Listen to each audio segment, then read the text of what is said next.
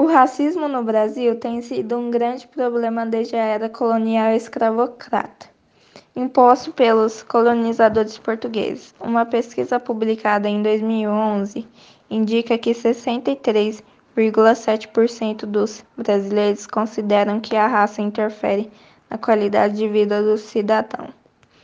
Para a maioria dos 15 mil entrevistados, a, a diferença entre brancos e negros é evidente no trabalho, 71%.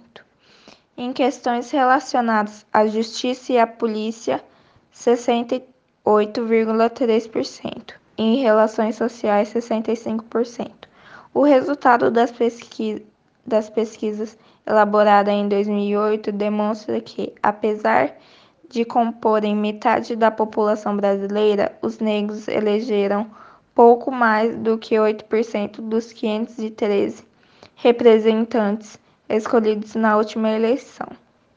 De acordo com a pesquisa mensal do emprego de 2015, os trabalhadores negros ganharam em média 59,2% do rendimento do que os brancos ganham.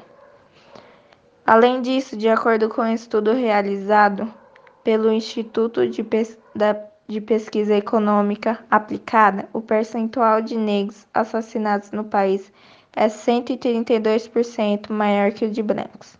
Em 2010, 76,6% dos homicídios no país envolveram afro-brasileiros. Dentre aqueles que ganham menos de um salário mínimo, 63% são negros e pardos e 34% são brancos. Dos, dos brasileiros mais ricos, 11% são negros e pardos e 85% são brancos. Em uma pesquisa realizada em 2000, 93% dos entrevistados reconheceram que existe preconceito racial no Brasil, mas 87% dos entrevistados afirmaram que, mesmo assim, nunca sentiram tal discriminação.